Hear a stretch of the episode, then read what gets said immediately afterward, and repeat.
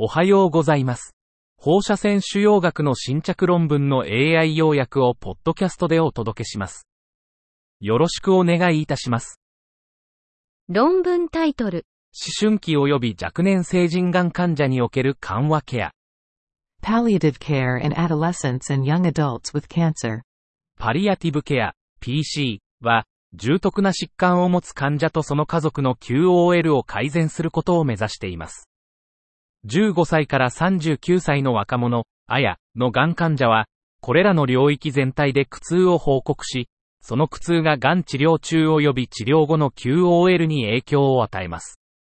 あやのがん患者の間で PC の証拠を検討し、その根拠、ギャップ、機会、及びケア提供に対する意味を説明します。PC 介入は、患者中心の結果を改善することと関連しています。しかし、PC はあやのがんケアに一貫して統合されておらず、PC プログラムへのアクセスは公平ではありません。継続的な研究と臨床的な取り組みがこれらのギャップを埋める必要があります。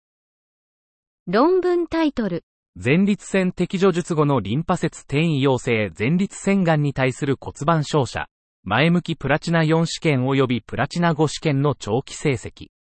Pelvic irradiation for node positive prostate cancer after prostatectomy. Long-term results of the prospective Plotine 4 and Plotine 5 trials. 目的、前立腺全摘後のリンパ節陽性前立腺がんに対する救命放射線治療の安全性と実施可能性を評価。方法、2009年から2018年までの間に、RP 後または RP と PBRT 後のリンパ節再発患者78人を対象に、救命骨盤リンパ節放射線治療を行った。結果、どちらの試験でも治療中断は報告されず、中央値 OS はプラチナ4では未達、プラチナ5では117ヶ月、中央値 PFS はプラチナ4で66ヶ月、プラチナ5で39ヶ月であった。結論、救命放射線治療は、RP 後のリンパ節陽性前立腺がん患者に対する治療選択肢であり、高度な毒性を伴わずに長期生存が可能である。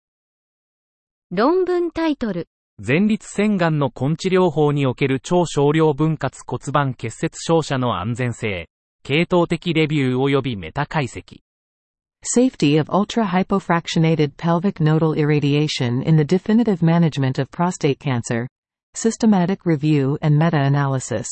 目的、前立腺がん患者における超低分割骨盤リンパ節照射の有効性を評価するための系統的レビューとメタ分析を行いました。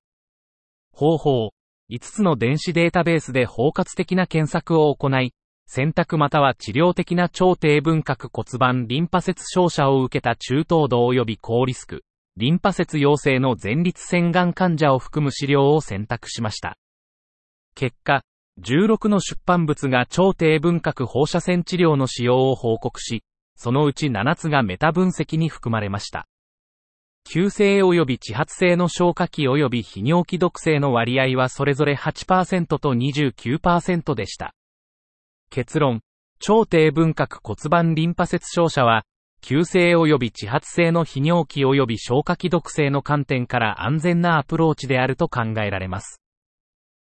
論文タイトル、小児難治性または再燃 B 細胞性急性リンパ性白血病に対する CD19 及び CD22 キメラ抗原受容体 T 細胞蓄次併用療法、単群第2層試験。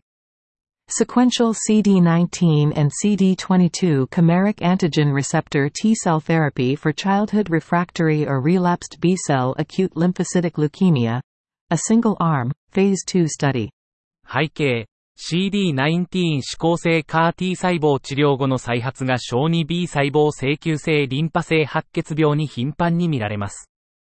我々は CD19 指向性と CD2 に指向性 CAR-T 細胞治療の順次的な活性と安全性を評価しました。方法、この単一センター、単一1、フェーズ2試験では、CD19 と CD22 の陽性率が95%以上で、東部共同主要学グループのパフォーマンスステータスが0対2の1から18歳の患者が含まれました。結果、2020年5月28日から2022年8月16日までに81人の参加者が登録され、そのうち31人、38%が女性、50人、62%が男性でした。全員がアジア人で、中央値の年齢は8歳、以下60でした。解釈。この順次的な戦略は、許容可能な毒性プロファイルを持つ深く持続的な反応を誘発し、従ってこの状態の子供たちに長期的な利益を提供する可能性があります。資金提供、中国の国家重点研究開発プログラム、CAMS 医学革新基金、シフムズ、中国医学科学院の非営利中央研究所基金。論文タイトル。進行子宮内膜癌に対する第一選択治療としてのデュルバルマブプラスカルボプラチン、パクリタキセルプラスオラパリブ併用または非併用のデュルバルマブ維持療法、第3層デュオ E 試験。Durvalumab plus carboplatin, paclitaxel followed by maintenance durvalumab with or without olaparib as first-line treatment for advanced endometrial cancer. The Phase 3 DUO-E trial. 目的。子宮内膜癌に対する免疫療法と化学療法の組み合わせは、特に MMR 欠損型、DMMR に対して有効であり、パープ阻害剤の追加が結果を改善する可能性がある。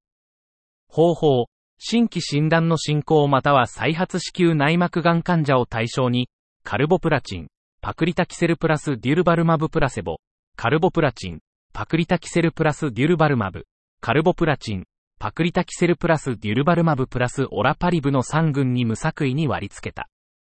結果、718人の患者が無作為化され、デュルバルマブ群、HR0.71、P イコール003、及びデュルバルマブプラスオラパリブ群、HR0.55、P より小さい0001で統計的に優位な PFS 利益が観察された。